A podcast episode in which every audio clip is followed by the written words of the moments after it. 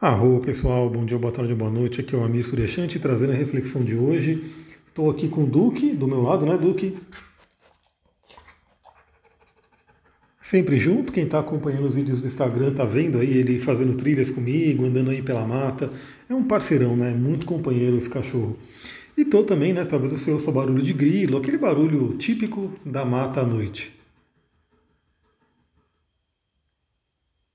Fiquei um pouquinho em silêncio só para ver se vocês conseguem ouvir. Esse é o som naturalmente relaxante, né? Você vê que você encontra no YouTube, Spotify, enfim, vários é, lugares de áudio, é, trilhas, né, para você poder colocar e relaxar e dormir, e é trilhas que remetem a esse som da natureza, né? O som da mata de manhã com os pássaros, o som da noite com os grilos, as cigarras.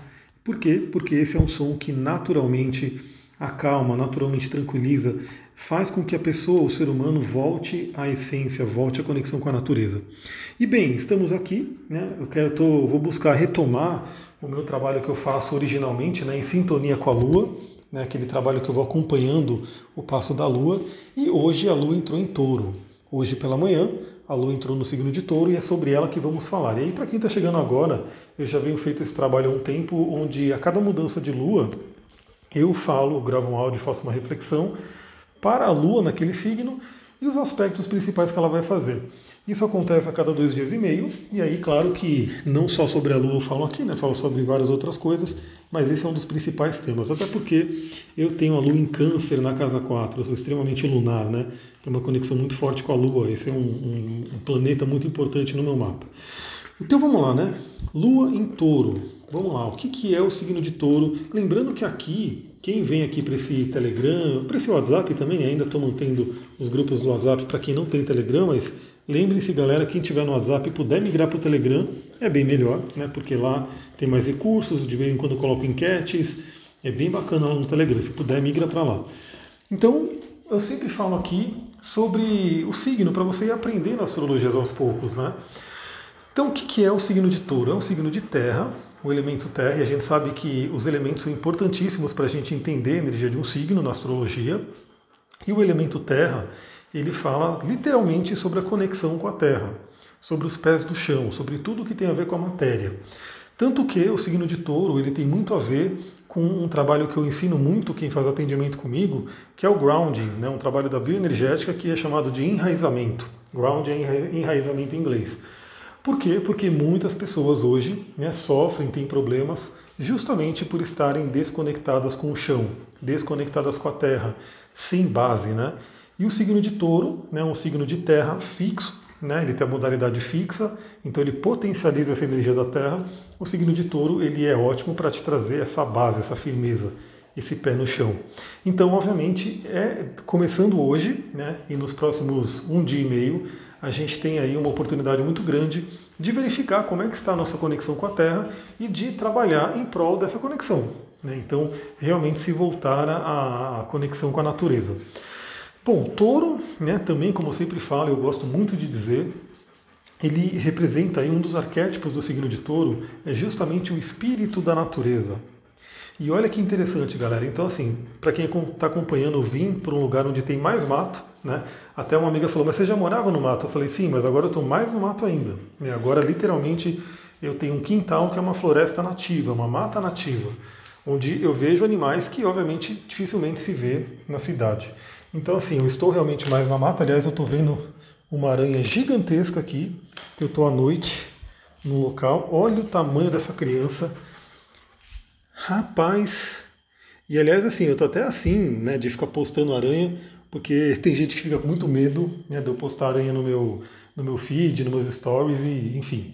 Mas elas fazem parte, né? Então, eu tô vendo uma armadeira enorme aqui com as pernonas gigantescas, que eu tô à noite, num espaço aqui na, na natureza. Então vamos lá, né? É, essa conexão com a natureza tem tudo a ver com o signo de touro. E o que, que eu ia falar para vocês? Né? Olha que interessante o que, tem, o que eu tenho visto aqui. É, tem, tem os vizinhos aqui, né? Então eu estou sempre trocando ideia com a galera que mora aqui e tudo. E tem um rapaz que está muito próximo aqui da gente. E eu tenho falado, né, que eu levo o Duque para umas pedras ali, para trilha, no meio do mato, tudo. E ele já falou, sei lá quantas vezes para mim. Ele falou, meu, é, cuidado lá, porque tá cheio de cobra, né? Você vai ser picado por cobra, vai ter cobra, não sei o que, não sei o que. Só que eu sempre vou para lá, né? E nunca acontece nada. Assim como eu sempre entrei no mato e nunca acontece nada. Né? Nem essa amigona aranha aqui e as irmãs dela me picam, nem escorpião, nem cobra. Não estou dizendo, obviamente, que isso nunca possa acontecer. Né? Claro que isso pode acontecer, não tem, né? não tem como dizer que não.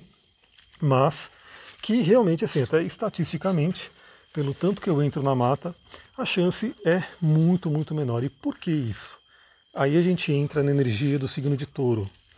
O signo de touro, sendo o espírito da natureza, né, ele fala realmente que a natureza é viva.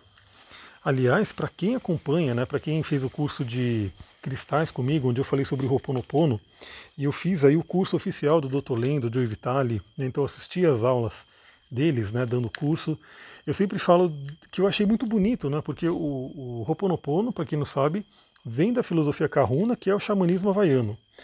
E assim, o Dr. Len, ele na aula ali, né, ele fala assim que a sala é viva, uma cadeira é viva, tudo tem vida, tudo tem consciência, um outro tipo de consciência, mas tudo tem consciência. Inclusive, durante uma das aulas ali, ele fala: essa sala está triste, essa sala está chateada porque vocês estão gritando muito.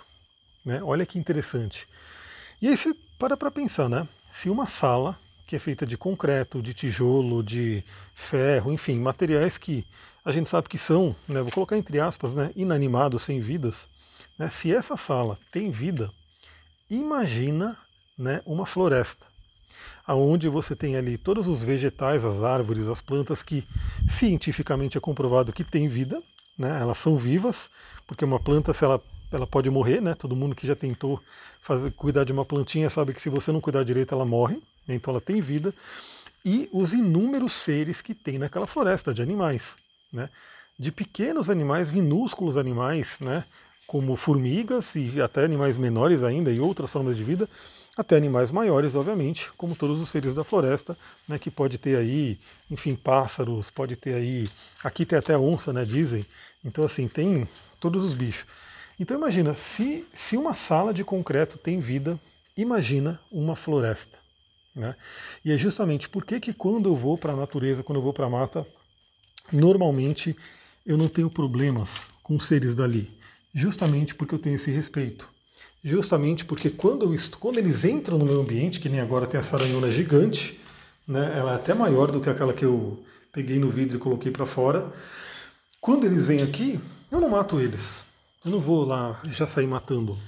Eu realmente faço o quê? Eu tem uma harmonia. Claro que eu não vou querer uma aranha desse tamanho dentro de casa, porque sim, ela é peçonhenta, sim, porventura ela pode picar alguém aqui e dar um problema, mas eu vou lá e tiro ela com vida e coloco ela na natureza novamente e falo, amiguinha, fique para lá que é melhor para você. Né? E aí, obviamente, quando eu vou para a natureza, por que, que o bicho vai me atacar? Né? Existe um inconsciente coletivo né, maior né, do mundo inteiro, existe um inconsciente coletivo de cada animal também, né? No xamanismo se fala né, do espírito animal. Então, assim, se eu estou bem com o espírito da aranha, né, a medicina da aranha, o clã da aranha, e eu trato bem, eu não, eu não machuco as aranhas que entram aqui, é como se telepaticamente, inconscientemente, Duque não chega perto da aranha. É, elas se comunicassem e falassem, meu, isso aqui não é um, uma ameaça, não é um perigo. Né? Então isso é um ponto bem interessante. Então a dica que eu dou para essa lua em touro, em touro, duas dicas importantíssimas. Primeiro, o grounding, você perceber o quão aterrada. Eu estou só preocupado com o Duque, não vai meter a fuça na aranha. Porque o Duque ele é meio doidão, né? Ele sai metendo a fuça em tudo e essa aranha não é brincadeira não. Se chegar perto dela e ela ficar estressada, ela ataca mesmo. Então, a dica que eu dou, primeiro, veja como está o enraizamento, o grounding na sua vida. Né? Se você tem aí uma conexão com a Terra, se não tem, procure ter. Né? E se você, é, se você, como é que você está em harmonia com a natureza? Por exemplo, será que você é uma das pessoas que fica com medo e se incomoda e acha ruim quando eu posto as aranhas? Né? Será que o medo do, do, de um outro ser é tanto assim que você não consegue nem né, olhar para ele na tela de um celular né, e, e, não quer se harmonizar, de repente não quer, de repente ter contato, né? Falar, meu, deixa eu ver essa foto desse bicho, deixa eu ver o que esse maluco tá falando, deixa eu ver o que, que ele tá trazendo da medicina da aranha.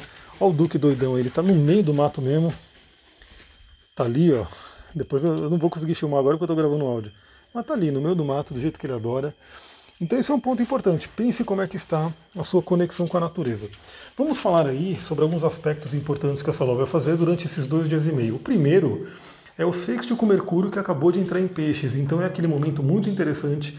Mercúrio em peixes nos ajuda a sonhar, né, a pensar de uma forma mais holística, de uma forma, como posso dizer, mais sonhadora. E a Lua em touro, como uma boa aterradora, como uma boa é, energia ligada à matéria, nos ajuda a realizar. Então, é um momento muito interessante para sonhar e começar a dar os primeiros passos. A conexão da Lua com Urano, como Urano é muito lento, sempre, por um bom tempo agora, né, por alguns aninhos aí, sempre que a Lua entrar em touro, ela vai fazer conexão com Urano, é aquela possibilidade de libertação. Então, a libertação que eu diria agora para todo mundo é se liberte de, de amarras que você tem contra a natureza, que te afastaram da natureza. Né? Às vezes medos, às vezes preconceitos com a natureza, às vezes assim crenças que você tem. Procure se libertar disso. Isso com certeza vai ser enriquecedor na sua vida. Outros aspectos que vão ser feitos, né? Quadratura com Saturno em Aquário e Júpiter em Aquário. Aí eu falo muito, como Aquário representa muito o progresso, representa muito né, o futuro, e tem uma tensão aí entre Touro e Aquário, a dica que eu dou também para todo mundo refletir. Aliás, eu fui até o topo de uma montanha, fiz uma live lá de cima, ficou horrível a live, obviamente, porque o sinal era péssimo, mas enfim, deu para transmitir. E eu comecei a mostrar toda a natureza, entrou alguém na live e falou: não deixe o Bolsonaro ver, senão ele vai querer desmatar, né? E aí eu comecei a falar um pouquinho sobre isso na live e eu falo mais aqui, né? É, os políticos eles fazem, né? Eles são reflexo do que as pessoas querem, porque as pessoas no final das contas votam neles. Então o convite que fica para todo mundo é, procure, procure ver que assim o progresso, a tecnologia, a evolução não precisa e não deve, na verdade, destruir a natureza. Porque se o ser humano destrói a natureza, ele está se autodestruindo. Eu não consigo nem imaginar como é que seria uma cidade estilo Jetsons, né, que tinha ali, para quem tem a minha idade aí já deve ter assistido esse desenho, onde não tem um verde, né, era tudo é, prédios no ar, assim, carros voadores.